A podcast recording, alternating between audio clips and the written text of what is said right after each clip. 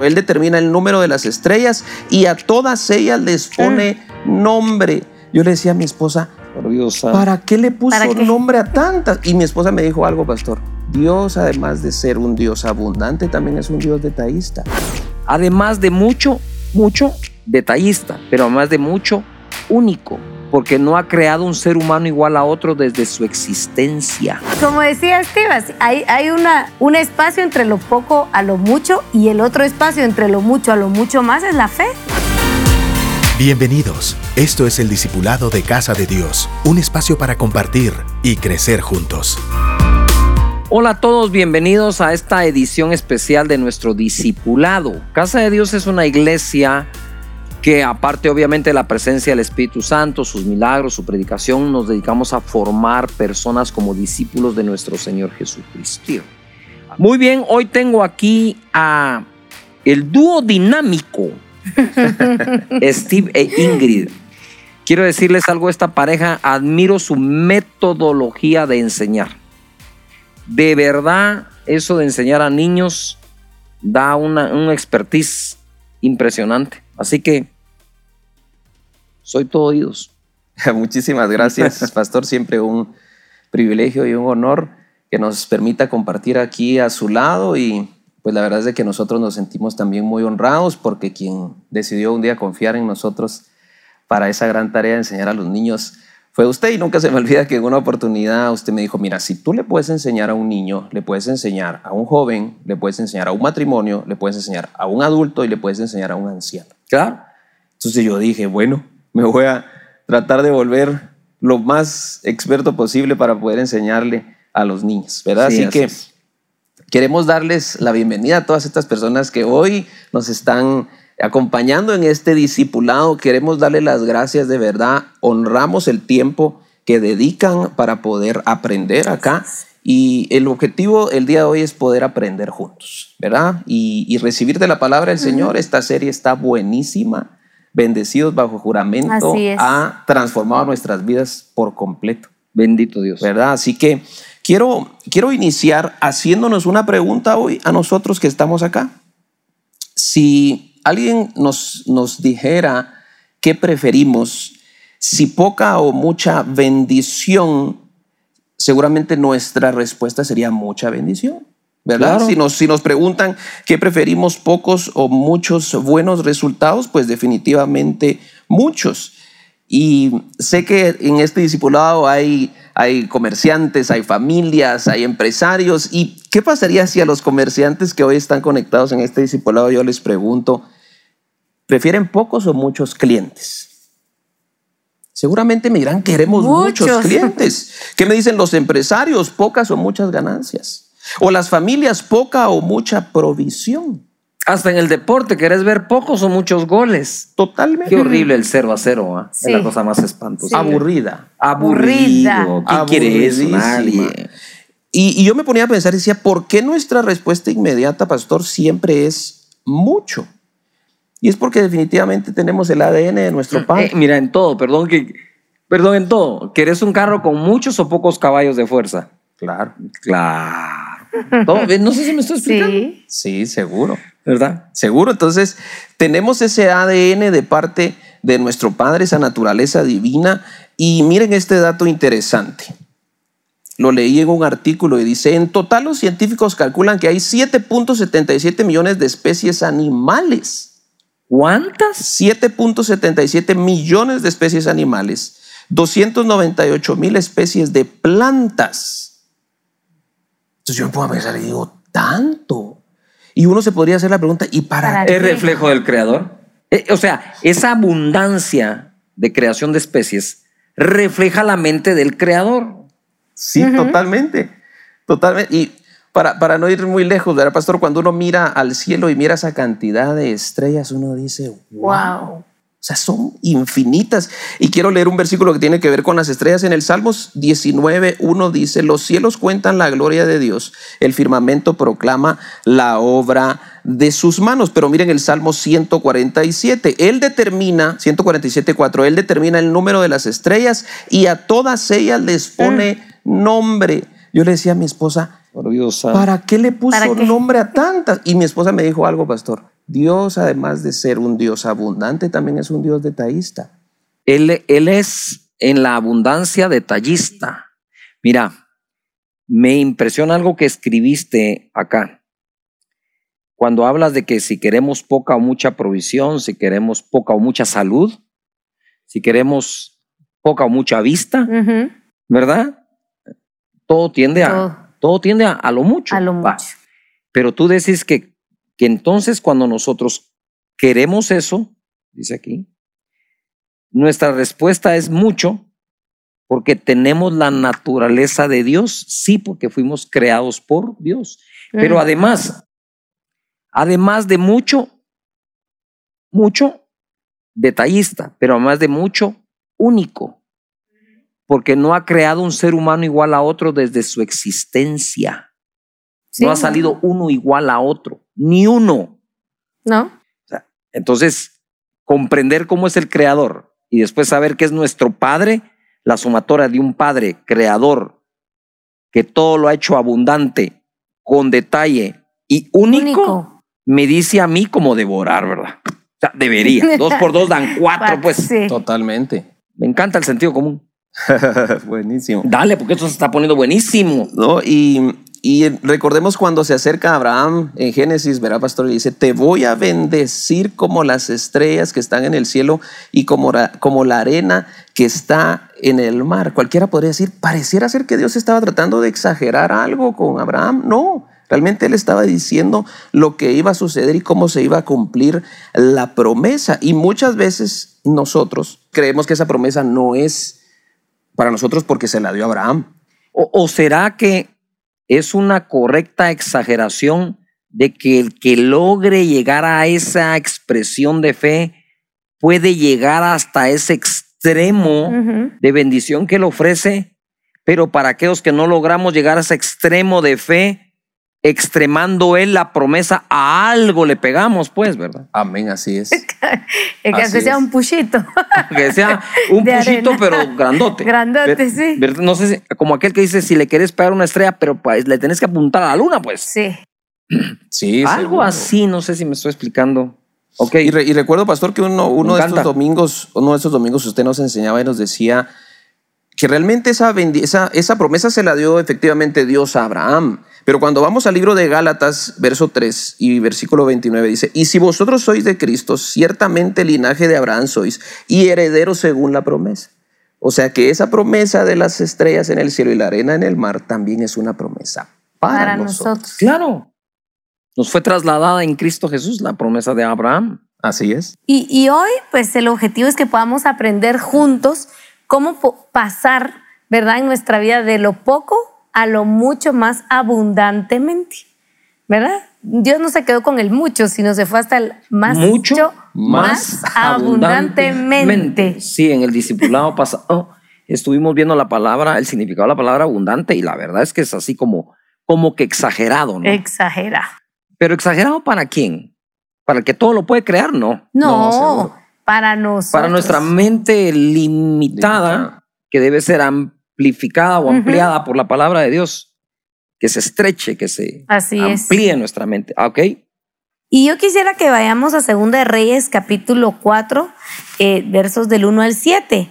Y dice así, una mujer de las mujeres de, las, de los hijos de los profetas clamó a Eliseo diciendo, tu siervo, mi marido ha muerto, y tú sabes que tu siervo era temeroso de Jehová, y ha venido el acreedor para tomarse dos hijos míos por siervos. O sea, tenía deudas, ¿verdad?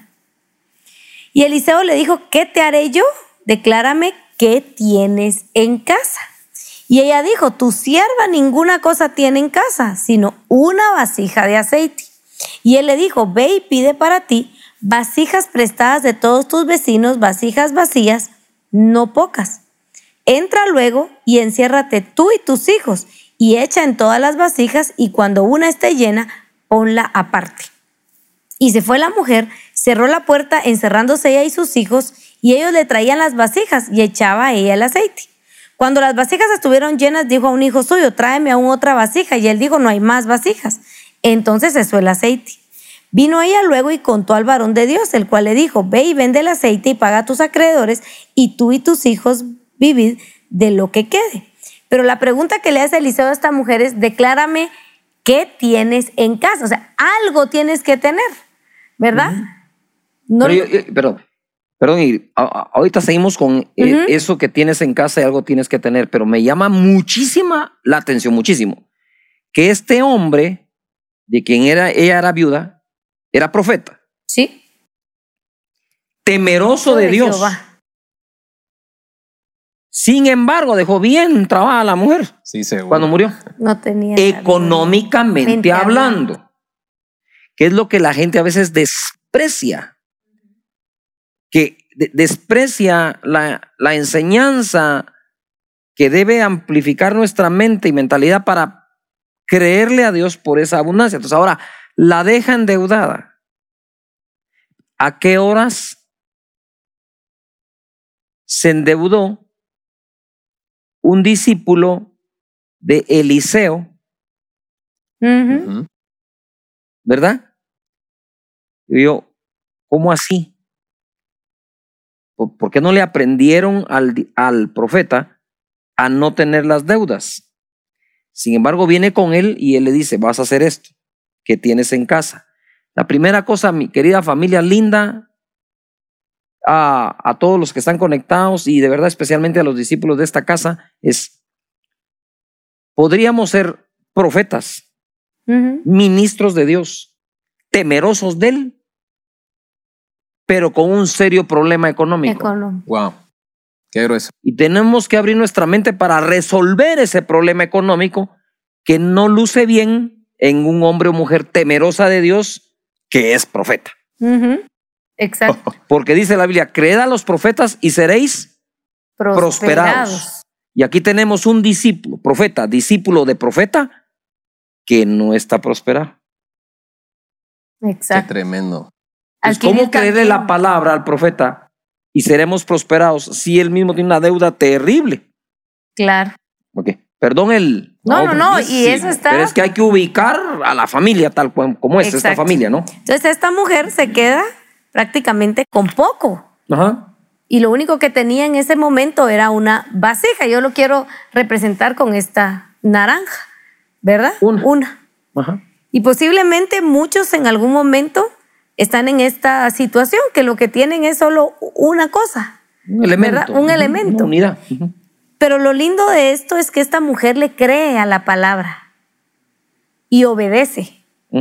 Y al ella creer a la palabra y ser obediente, empieza a recibir bendición. Porque de solo tener una vasija vacía, pasó a tener muchas vasijas que incluso fueron prestadas, Sí, ¿verdad? Sí. No eran de ella, pero No. lo, que, lo que ella necesitaba era producción. sí. Y entonces esas vasijas hace, el Señor hace que se produzca aceite para todas ellas y luego ella tiene ya para poder pagar la deuda y poder vivir ella y sus hijos. Tal vez no se quedó con demasiado, pero de lo poco pasó a tener lo suficiente para poder salir de las deudas y comer ella y sus hijos. Entonces la clave ahí de esta mujer fue ser obediente a la palabra que venía, ¿verdad? De Elías y ponerla por obra. Ta- Tan obediente que sí se encerró, como le dijo. Ujú. Porque dice la escritura, y se fue la mujer y cerró la puerta, encerrándose ella con sus hijos. O sea, obedeció los detalles. Y ellos le traían las vasijas y ella echaba del aceite.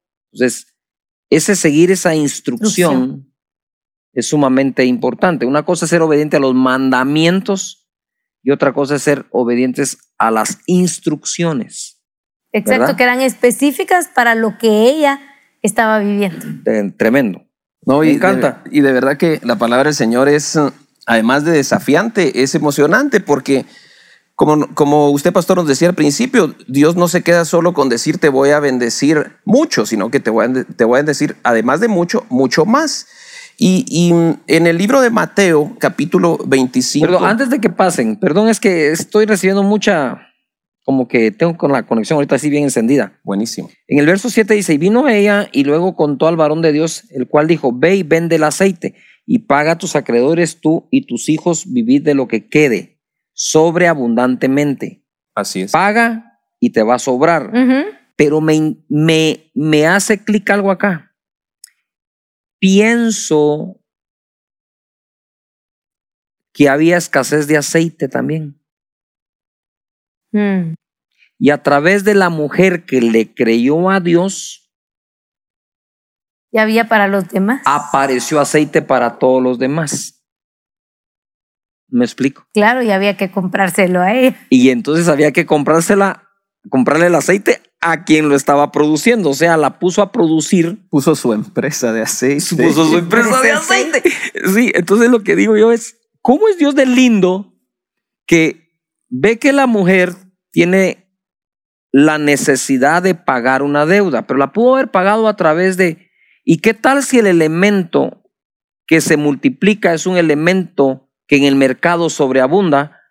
Tendría muchísimos competidores para lograr venderlo. Qué buena. Ujú. Me huele que había, me, solo me huele, esto es una especulación, no es doctrina, pero, pero, pero- pero es muy de la lógica, que si produjo tanto aceite y se vendió así se vendió el aceite, es porque o le dio una mayor calidad de aceite a ella que, los de- que- que el que existía, o había una escasez, una necesidad de aceite y ella apareció con la solución a los demás también. Yo siempre he dicho que el negocio que no es bueno para los demás, ¿por qué habrá de Mm. ser de- bueno para el dueño? Mm, Que al el empresario le cuesta. Claro. El empresario debe ofrecer producto o servicio que sea bueno, bueno, bueno para los demás. Así es. Seguro. Y entonces el negocio será bueno para él que es el dueño. No, pastor, imagínese cuánto aceite vendió porque le dice, tú y La tus deuda. hijos, la deuda, perdón, Ajá, era.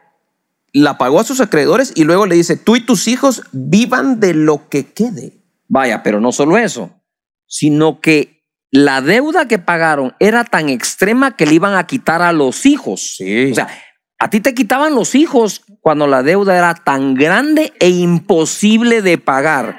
Yo quiero decirte que Dios va a hacer un milagro en tu vida tan Amén. grande. Amén. que va a cubrir esa deuda que es prácticamente imposible Posible. de pagar. Amén. Pero debe ser como esta viuda y seguir sus instrucciones. Amén. Qué Esto está. Ya nos picamos. Buenísimo.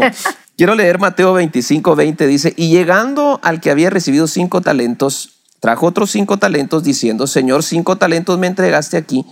Perdón, aquí tienes, he ganado otros cinco talentos sobre ellos. El Señor le dijo, bien, buen siervo y fiel, sobre poco has sido fiel y sobre mucho te pondré. Entra en el gozo de tu Señor. Y me gustó mucho la, la referencia que hace mi esposa con la naranja única, una sola, ¿verdad? Poca. Pero luego acá entiendo que de ese poco hacia el mucho existe un espacio, y tengo yo acá un canastito un poquito más, pues no solo más grande, sino que tiene más, Más naranjas. naranjas. De ese poco al mucho, pastor, De esa una, Ajá. a muchas existe acá un espacio en el que me doy cuenta que hay fidelidad, claro. ¿verdad? Quiere decir entonces que Dios te va a pasar de lo poco a lo mucho cuando encuentre en ti fidelidad. Así, él fue fiel con lo que le dieron. Correcto. Yo recuerdo que en una oportunidad una, una ovejita se acerca conmigo y me dice, mira Steve, fíjate que yo estoy orándole al Señor por, por un carro y, me enseñó hasta una lista del color, el modelo, la marca y todo. Yo quiero que impongas tus manos para que el Señor me lo dé. Y yo dije con mucho gusto, pero me sucedió algo extraño. Le digo, con todo gusto, le dije, ¿me podrías eh, mostrar el carro que tenés actualmente? Y a mí me dio hasta algo de pena, porque de haber dicho, ¿y este qué se cree o qué? Y entonces me dice, ¿por qué? Me dice, no, es que solamente quisiera verlo. No, me dijo, es que vieras que lo tengo todo sucio, me dijo. ah, dije yo, muchas veces nosotros le estamos pidiendo al Señor algo mucho más grande y se nos olvidó ser, Ser fieles fieles con lo, con lo poco, poco. que tenemos. Uh, pasa frecuentemente. Pero no solo eso, sino que cuando ya te da lo otro, lo mucho lo debes de volver a convertir en poco. Claro. Para no retener más. si la gente da un paso y se queda un paso, en lugar de seguir dando pasos, ¿verdad? Sí, pues que lo mucho se convierta de nuevo. Ahora esto es poco. Buenísimo. Entonces soy fiel. ¿verdad? Y brum viene la sobre. Abundancia. Exactamente. Buenísimo. Es un, es un producto de la fidelidad para con Dios en aquello que Él ha provisto. Amén. ¿verdad? Amén. A ver, ¿qué más tenemos? Y ahora vamos a pasar a, porque como estamos hablando de poco a mucho más abundantemente, vámonos a lo mucho más, porque ya poco, mm, ¿verdad? Ya, Mucho, ya- ya mucho tuvimos más. Mucho y ahora mucho más. Y en Mateo 6, del 26 al 27, dice, mirad las aves del cielo que nos siembran, nos ciegan, nos recogen en graneros y vuestro Padre Celestial las alimenta. ¿No valéis vosotros mucho más que ellas? ¿Y quién de vosotros podrá, por mucho que se afane, añadir a su estatura un codo? Doy fe que no, ¿verdad? Ah, ya que los tres. Sí, los- no, no crecimos más. Y entonces, eh, y si la hierba del campo que hoy es y mañana se echa en el horno, Dios la viste así, no hará mucho más a vosotros, hombres de poca fe. Así que yo aquí tengo también otra mi, mi canastita, solo que esta está más pesada y tiene más naranjas que la tuya. Eh, Y como decía Steve, hay, hay una, un espacio entre lo poco a lo mucho y el otro espacio entre lo mucho a lo mucho más es la fe, Fidelidad fidelidad. me lleva a lo mucho, fe me lleva a lo mucho más abundantemente. Está- No les digo, pues son unos maestros. Ajá. Me Y, encanta. y me gusta porque al final el Señor no quiere que vivamos en afán para tener eso mucho más, sino que vivamos con fe, creyéndole que Él es el que puede proveer, así como a las aves, a los lirios, a la hierba que hoy nace y mañana se seca, que uno podría decir, pero si eso vive por semanas y se muere, ¿verdad? Y el Señor alimenta, provee, les da flor, ¿cómo no lo va a hacer con nosotros? Entonces tiene que ver también el creer en Él como Padre y que creamos también que nosotros somos hijos, Amén. Amén. ¿verdad? Amén. Para que podamos recibir Amén. esa bendición. Amén. El que no comprende la paternidad de Dios difícilmente comprende el resto de las enseñanzas o doctrinas en la relación con Dios. Que seamos prósperos no es un deseo nuestro porque el deseo de que alguien sea próspero viene desde sus padres aun cuando no, hay, no haya nacido. ¿Verdad? Exacto. Buscan el mejor hospital para dar a luz, el mejor que pueda cada uno, eh, la mejor ropita, la mejor cuna. ¿verdad? O sea, es una ilusión darle al niño, ¿no? Claro. Y ese niño todavía ni siquiera se da cuenta que le están dando. Claro, nace en la paternidad, en la buena y saludable paternidad de parte de nuestro Dios. Buenísimo. Y eso me lleva a recordar, pastor, algo que nos enseñó justo eh, el mes pasado, en el mes de julio, tuvimos una media vigilia y usted nos enseñó algo que me voló la cabeza porque nos decía, miren, cuando yo le pido algo al Señor y en base a esa oración recibo eh, un resultado como tal, lo primero que hago es decirme a mí mismo, esto es mucho más abundantemente de lo que pedí. Porque si no es, entonces todavía no ha llegado la promesa completa que Dios me ha Todavía no ha llegado la respuesta, La total de. Dios. Todavía no ha llegado. Entonces mi esposa decía, bueno, tenemos de poco a mucho, de mucho a mucho más, pero el Señor dice, no, no me quiero quedar ahí, hijo, no me quiero quedar ahí. Es mucho más abundantemente. De lo que pedimos o entendemos por el poder de Dios que actúa En en nosotros. nosotros. ¿Qué le pasó a la viuda? Volvamos a la viuda.